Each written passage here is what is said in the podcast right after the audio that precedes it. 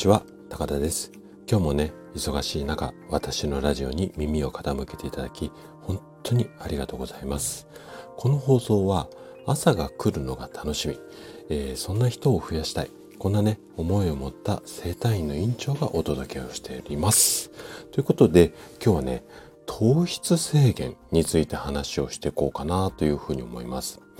あのダイエットがね気になる方なら糖質制限この効果ってすごくこう気になることだと思うんですよね。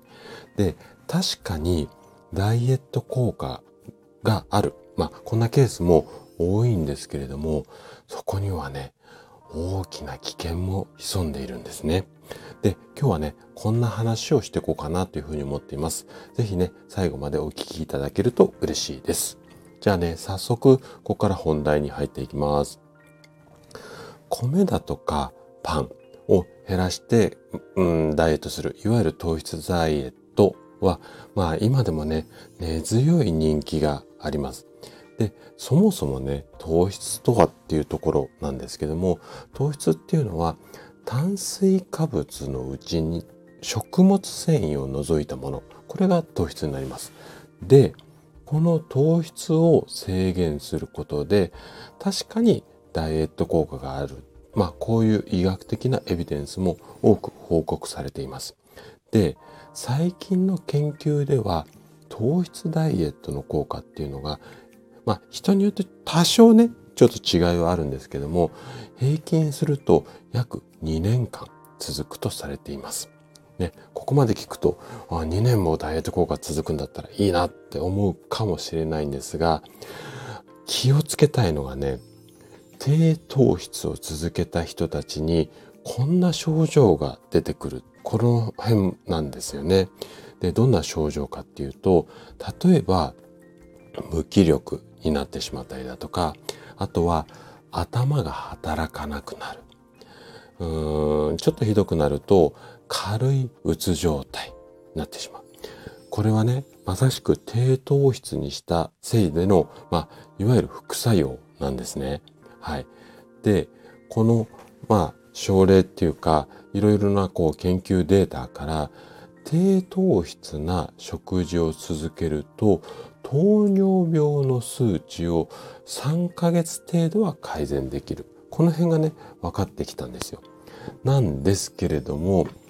低糖質な食事を続けると死亡リスクを高める。こんな研究データも最近では複数紹介されています。でね、さらにってここからまた続いちゃうんですよ。低糖質の食事を続けることにより心臓の血管系、まあ、いわゆる心筋梗塞とかそのあたりの病名なんですけどもこういった病気のリスクが高まりますよこんなこともね報告されてるんですね。なので低糖質の食事には一定の効果があるものの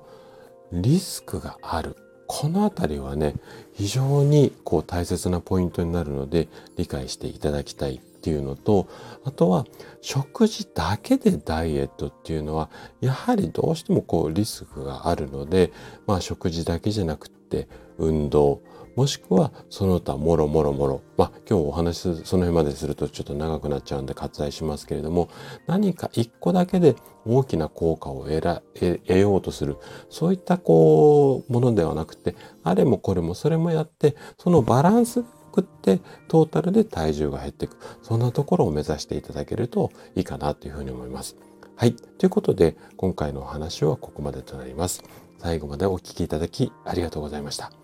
このお話が健康で豊かな人生を手に入れるヒントとなれば嬉しいです。それでは次回の放送でまたお会いしましょう。朝が来るのが楽しみ。そんな人を増やしたい。こんな思いで活動中の高田でした。それではまた。